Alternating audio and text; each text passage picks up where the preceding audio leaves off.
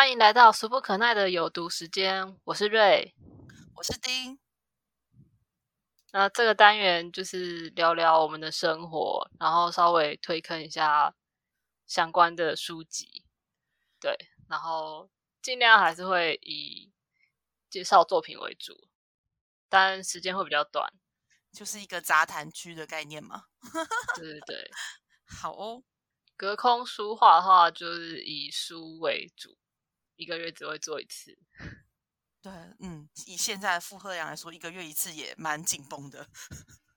嗯哼，好，好，那我们今天要来讲《咒术回战》。我们两个上礼拜去看了电影版《咒术回战》，九九次开神。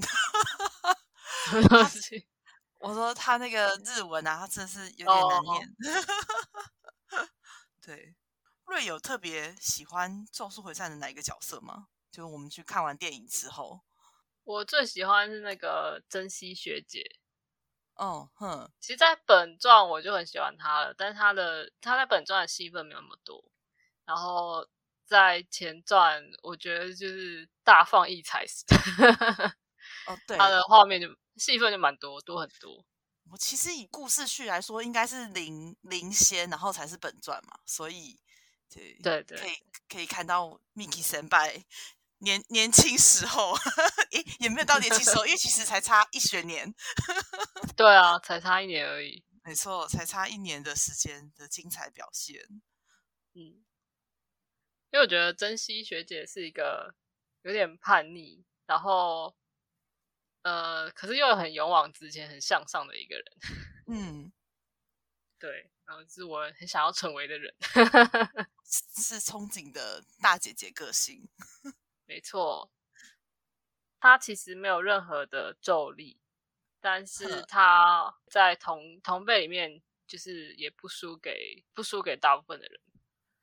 那个不就是他他设定上的吗？就说他牺牲了咒力的这件事情，换来了无敌的肉体。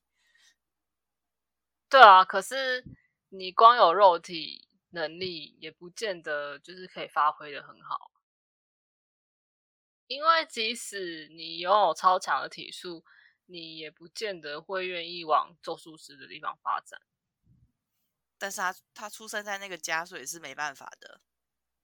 他们家基本没有啊，他们家根本就没有把要把他纳入纳入咒术师的范围啊。是他很叛逆，他要做给他们看，说我即使没有咒力，我也可以跟你们一样强。好哦，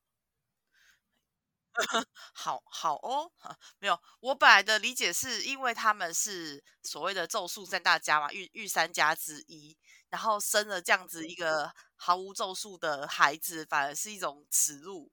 但他为了证明自己。对对对，我懂意思，就是为了证明自己，就算没有咒力，也也可以跟玉山，就是不会。可是我又觉得他不爱他的家，我本来想说他不会不入家族的盛名，但是他又不是真的为了那个家族，他是为了他自己。对，是啊，是啊，是啊，没错没错，他并不是要去证明给他看，说说我是玉山家之后代，而是我我就是我这样，你们家族都去吃狗屎。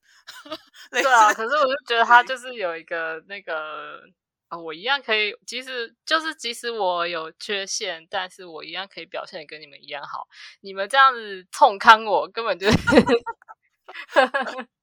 对他本来好像是说家族希望他做，就是很低调的在在家族里面做什么杂打杂的 之类的，对之类的。有有看到那个画那个穿和服小女生她跟她妹妹的内幕，就是漫画的本传里面好像有有画到那么一小段。啊，那你最喜欢的哪一个角色？我最喜欢的吗？呃，好，目前看起来应该还是狗卷吧。他真的好可爱哦，狗卷真的超 Q 的，怎么怎么回事？对，我记得作者本人自己在杂志的访谈里面有有讲过，说还是还是在漫画访谈有讲过，说那个其实他原本狗卷就是一个随便画画的角色。对啊。他并不是，对对对，他并不是很想要啊，应该是漫画的附录里面讲的。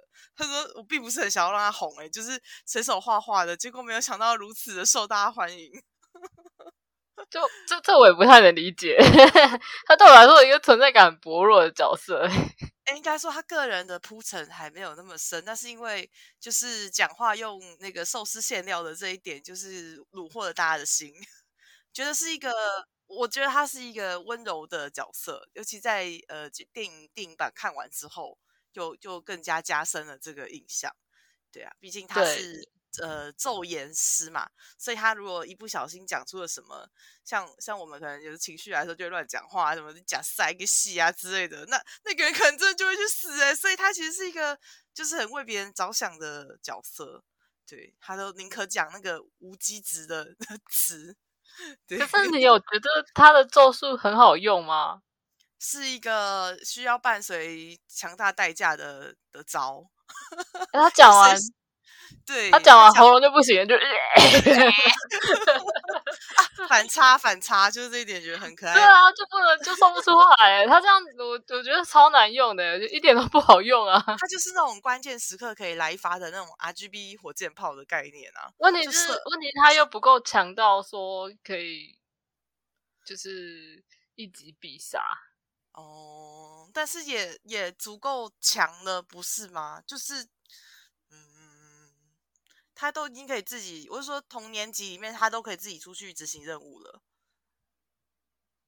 你当然不能把他跟里里面那些，可是我觉得跟很多 跟很多咒术师比起来，哼，那限制太多了，真的是很麻烦。前置条件，你就准备作业有点太长了，是不是？对啊，然后每每诅咒一次，喉咙就要坏掉一次，然后就就讲不出话来了。我还一定要随身准备那个。反差嘛，这就是药水，这就是他可爱。没有药水，没有药水就变废物了耶。是很可爱的角色啊。好了，但是因为他的个人的生平的故事可能还没有更多的琢磨，所以目前是就是单纯觉得他很可爱而已。对对对。然后对，讲到这，我觉得他。嗯，这个作者好像对角色的那个背景铺陈都做的有点不够多，不够深吗？嗯嗯，我不知道是他想要放到后面还是怎样，就觉得好像都很很片面，然后你不是真的很理解这个往前冲的原因是什么。像学姐的就比较明显，然后可是狗卷的感觉就是一句话带过而已。嗯。那他小时候有遭受过什么冲击或什么的，就就都都没有讲。你对这个，我觉得对这个角色那个同理感会比较低。可是也有可能是因为他便当的速度发的太快了，就是，就是因为因为剧情需求，他有很多那种过场过场系列的，所以他也没办法花花太多时间。还是其实就是少年漫的通病啊，就因为大家比较注重在的战斗。可是我会觉得，就是你戏份可以少，但是发便当的时候那个沉重感、重量要够，但它会让我觉得发的就蛮随便的。哦，好哦。但我觉得它的重点应该是因为这是配角，在虎杖他们身上。就还蛮蛮多谜题的嘛，就是一直压在他们身上，只是因为还没有解开而已，会觉得好像有一点，哎，怎么他现在进行到这一步是在想什么？这样子的感觉，对对对。那讲一下男主角犹太，犹太君是一个纯爱战士，这个大家应该都已经知道了，就是整部电影。他也蛮病的，他是病吗？但是是一个纯情的病娇，纯情的欧娜达拉西，被那个下下游认证的欺骗女人的的坏坏人坏男人欧娜达拉西，对，我觉得他对他对那个。李湘，李卡，李湘，我觉得他对李湘的爱也是真的有爱吗？我真的很怀疑，那么小朋友的事情，两小无猜啊，两小无猜不见得是爱啊。青梅竹马的约定啊，你不知道日本人最喜欢这一套了吗？青梅系列，然后就是要约定结婚，然后因为某一些原因无法完成的约定，然后之后等到长大了再重新相逢，都是这种展开了。我跟你说，都是都是这种展开，然后其中一方一定会忘记，然后有一方一定会记得很深。通常都是那种痴情的鬼畜的男主角，然后还会是走那个霸总路线的，这是这就是日本少女漫的展开。不过我们今天聊的是少年漫，所以它变得有一点 人鬼恋。对，可是我因为因为他最后是其实是他诅咒了李湘嘛，所以我就会觉得他他他其实也蛮有趣的，就是他把这个人就一直锁在这边，锁在他的旁边。他开始不知道啊，就是无意识的，嗯，算无意识吗？其实应该也算有意识吧，有意识。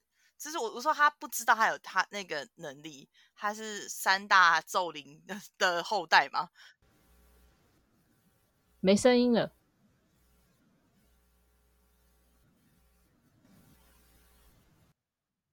Hi there，Hello，正常了，好，嗯，我们刚。刚讲到的是，呃，下下游说他是那个玩弄女人的坏坏男人，但我我觉得他是纯爱战士。然后你说，你觉得不是，因为他对李湘的态度。哦，对啊，他他后来对米呃不不不米香吗？米香吗？李李香丽卡丽卡，嘿，我觉得他对李香的态度。很差哎，超差的。假的？问有有吗？哪里？哎，有啊。他后来凶凶那个李湘，说你要对待我朋友像 花一样小心，比比花更小心。对对对，哎，超凶的耶，完全就是把李湘当工具人了。这么说还是有一点点透露出那个气息。可是那是因为他生气了啊，他觉得说你怎么可以对我的朋友那么的粗鲁？可是他大部分对李湘的，呃，都是用力命令式的。哦，因为毕竟是宿主嘛，毕竟是那个诅咒的本人啊，怎么说呢？但是因为他他跟五条老师是那个远房很远很远的远房亲戚，所以我觉得有那么一点点那个那个 S 的味道是 OK，这是可以的。就他们家族人都是这样，甘愿啊，就是都是控制狂啊，让他们控制我也很爽。然后我觉得日本都很喜欢祭拜那种怨灵，对。就是，哎，他们祭拜怨灵，好像是为了不要让他们就是出出来作祟。对对对，可是我会觉得他们的这算是比较，呃，日本本土的信仰嘛？好像偏向祭拜不好的神明居多。应该是说，他们的神道教是不是相信世界上有？就应该说，日本有八十八万的神明，就是各种神明。然后甚至还有像那个叫做什么至上神吗？就是哦，附上神，就是说你东西用久了，或者是放久了，只要年年代够久，然后它有一些人的心念意念在它的上面，或者是它怎样，它就会变得很像那自然界的精怪，什么扫把神啊、筷子神啊这一种。对，有这这个中国神话跟韩国神话也都有啊。嗯，所以这是一个。亚洲文化圈常有的，也不是常有的，就是还还蛮。我觉得日本最特别的，应该就是他们觉得有八十八万神灵的这件事情，他们连讲话他都觉得有言灵了，所以这倒是不觉得很意外了。对啊，但我会觉得，就是以中国的传统来讲，我们大部分会希望是祭拜好的神，然后尽量远离不好的神明。我们应该，我们也有祭拜坏的神啊，希望他不要作祟啊。很少吧，可是你看，就是顶多是那种呃鬼月啊，就是呃，就拜好兄弟，对对对。但是你说拜很大，然后而且还是就是保持着崇敬之心，然后大家都要拜的那种，好像就很少，好像就会变成什么呃阳庙或是阴庙的那种差别，对啊，或者是邪教什么之类，就是不是被大众所推广的。哦，但在台湾，台湾也有一些，我我先前有看新闻在讲，他说他那个是，他拜的是不好的神，就是做坏事的神，然后他正在改邪归正当中，有这样子的，哦，有有这样子的庙宇，但我突然间忘记是什么，我就下次有机会找给你看。那新闻还蛮有趣的，他就说他他拜的那个那个庙的主神是一个正在修行中的人。嗯哼，对啊，他本来是一个捣蛋鬼，然后好像是妈祖还是谁跟他讲说，你这样不行，你要有自己的庙，然后你要去修行这样子。哦，对，是一个改。改邪归正的神的的故事。我印象中有，我下次有机会再找给你看，也跟大家分享一下，因为我觉得很有趣。而且我觉得金元道真某方面来讲很很像中国的孔子庙，哈？为什么？因为他是他们就是他是文神啊，然后他们如果是学子什么要升学的话，祈求都是拜金元道真。就虽然他也是就是有所所谓三大怨灵的那个传说，但他生前的那些作为是，嗯，就是比较推崇是在他在政治上面的作为吧。哦哦，我懂你意思，你是说他明明是天满天满宫的学问神，对对对，然后同时我觉得他们拜他的时候很有很大一部分是有点像当我们在拜孔子一样，这样子文学的神神灵在拜祭拜啊。好，扯远了。你没有想要聊什么的吗？我要聊什么？我想想看。嗯，因为不能够暴雷，所以有很多想讲的话都不能讲了。比方说，像五条跟下油两个人的对手戏的一些潜台词啊，就是哦，我我其实很喜欢日本他们在处理作品上面，有时候会用这个手法，就说他讲一句话，可是也许那个话，哎，也不一定，对不起，也不一定是日本的作品，就是说你在电影或是小说，其实很多这一种，它的潜台词藏起来，它没有要让你看的意思，但你如果读懂嗯前，就是下一句他没有讲出来的话的含义，会特别有趣啊。自己怎么解读，就是看个人。那只是说，嗯呃，那时候在看电影的时候，我一直觉得夏油跟五条之间的对话一直出现有些许的空白之处，其实我都在内心帮他们填他的潜台词，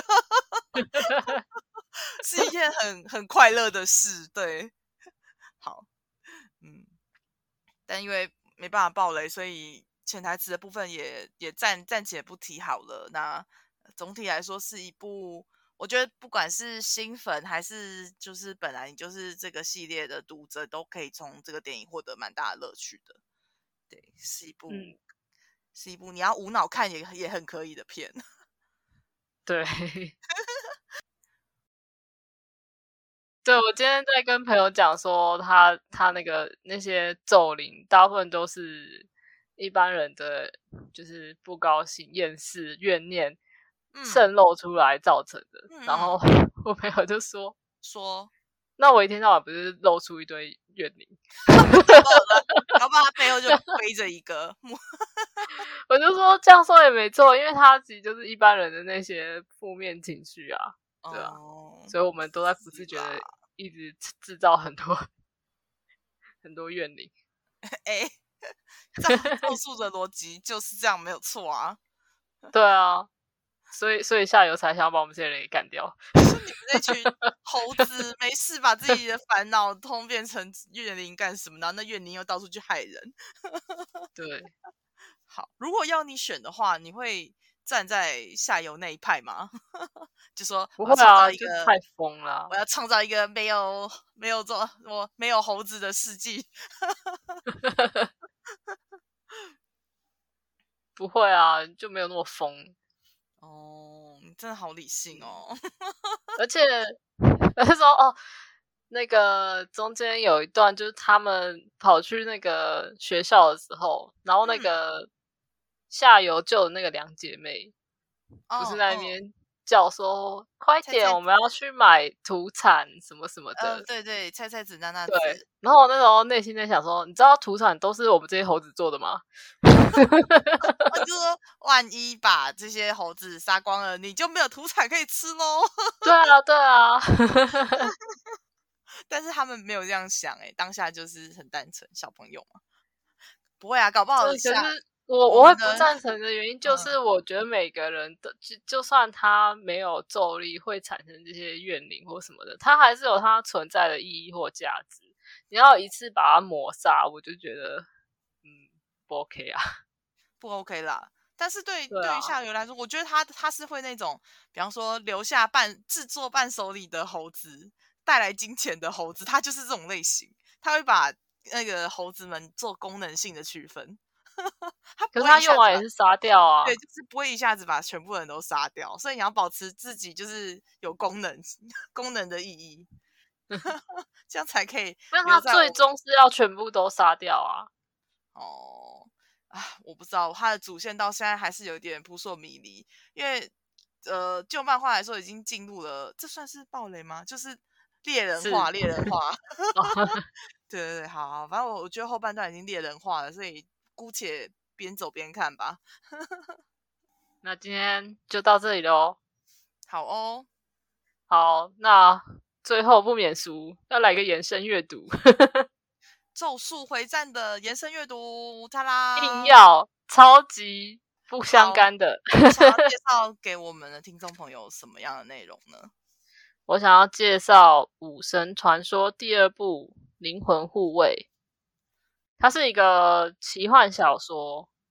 嗯，虽然我是直接推荐第二部，但它基本上一二拆开都没有，拆开看是没什么关系，它没有什么太大关联。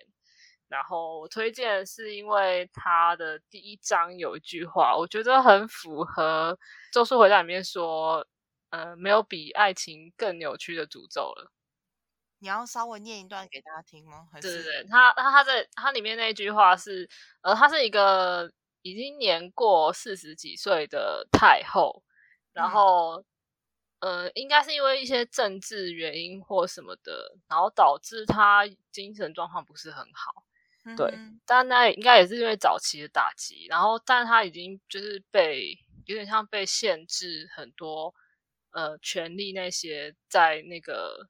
宫廷里面一段时间了，嗯，那他里面那句话有这样讲，他说他害怕被他爱的人锁在阴暗狭窄的地方，敌人可能会叛逃、会倦怠、会离开，但爱他的人可不会动摇。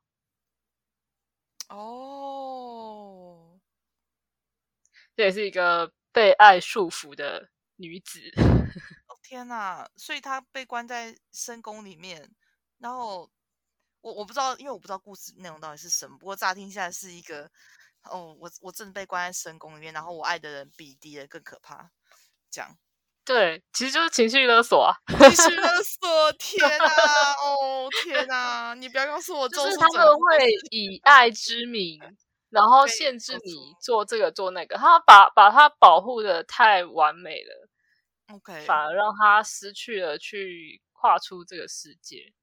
跟那个长发公主也蛮像的，拉胖走吗？但是拉胖走不知道，因为拉胖走的童话原本不是不是走这个路线，它是一个对对对对 对，它是一个，但是动画的那个改编，我觉得还蛮不错。它虽然它动画里面那个女巫最终其实也还是为了他自己的利益。在想，但是他表现出来的却是比较偏向母爱的部分。妈妈要保护你，不让你受外在的那些威胁。没错，所以我觉得爱情有时候就是也也是这样的执着了，就会伤害人，就会变成牢笼。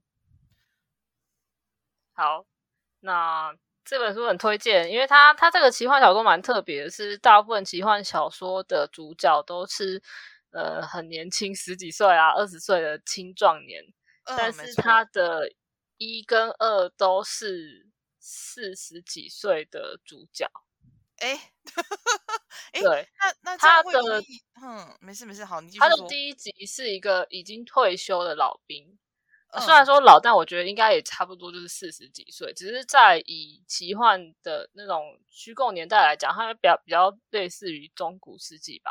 所以四十几四十几岁应该就已经蛮老了。嗯哼，对对对。然后像第二部就是这个，也是年四十几岁的太后，中年妇人啊。嗯，她都是中年中年男子与女子的奇幻小说。那这样你在读的时候怎么会有共鸣啊？因为就我我自己觉得奇幻小说在读的时候，大家都会就是年轻主角啊，那个冒险成长的过程。对啦，可是，嗯，我我因为我现在其实也有点不记得他的故事内容了，但是我印象中他他是他是真的蛮好看的，但真的有点太久了。然后他的就是主角群很特别，就是跟一般差蛮多的。那你呃，应该也会就是那时候开始思考说，就是即使我们老了，我们是不是也还是可以有冒险？而不是我的青春年华，就是只有那十几年而已。嗯，对对对。然后，即使四十几岁，他人生之后，他想要的话，还是可以过得很精彩。对。然后还有一些四十几岁的想法，可能也会不太一样啊。我我我们还没有到四十几岁，所以可能也对啦。可是你就是可以稍微看一下，说哦，他们可能。到那个年龄会是怎么想？